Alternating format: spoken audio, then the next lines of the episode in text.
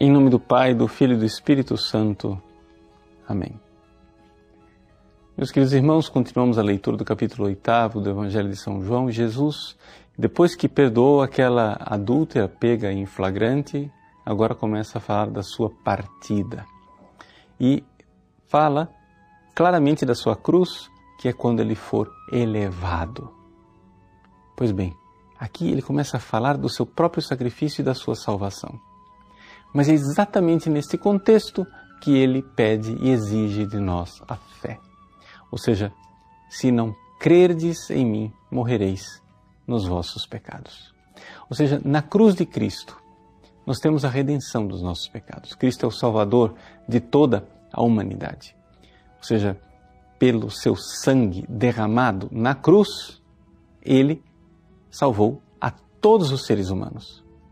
No entanto, é necessário que a gente agora aplique esta redenção que ele alcançou na cruz na nossa vida. Isso se faz através da fé.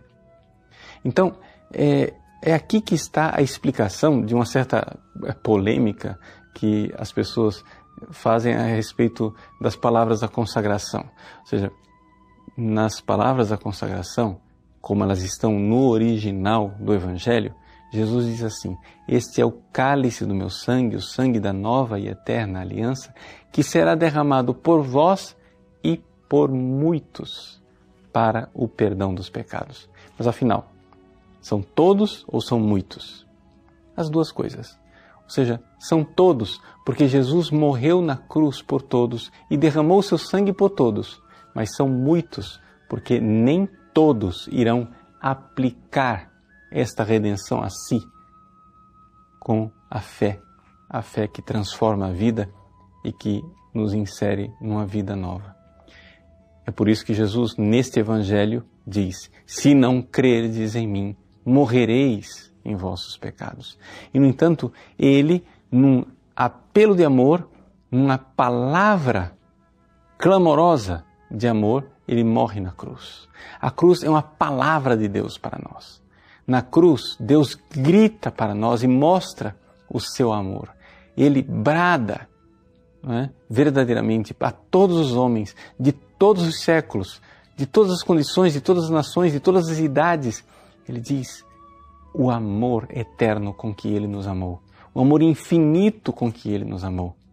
E ele, no entanto, que brada aos séculos o seu amor do alto da cruz, atraindo a todos por aquele amor, ele espera que esse seu brado, esta sua profissão histórica de amor, essa, esse seu amor confessado, dito e provado, seja acolhido. Mas não vai haver acolhimento se você não se der ao trabalho de ouvir a voz do Cristo que fala dentro de você. Eis aí como acontece a conversão. Eis aí como acontece a revelação divina. A revelação divina é assim. Na história, Deus se faz carne. Na história, Deus morre na cruz. Na história, Deus morre no meu lugar. Eu, que seria a adúltera, digna de ser delapidada. Ele toma o meu lugar e morre por mim. Mas esse seu amor, ele só será aplicado à minha vida se eu fizer um ato de fé. Se eu ouvir este seu brado, este seu grito lá fora na cruz, que ecoa numa outra voz que fala dentro de mim. É verdade. Ele te amou. Ele morreu por você. Ouça essa voz. Não deixe o Cristo eh, clamando sozinho o seu amor. Quando ele é levado à cruz, ele nos salva, ele nos liberta, ele nos atrai no seu amor. Mas esta atração, ela só acontece de verdade quando você, num ato de fé, diz: Senhor, eu creio no vosso amor, mas eu não creio o suficiente aumentai a minha fé. Faça essa oração.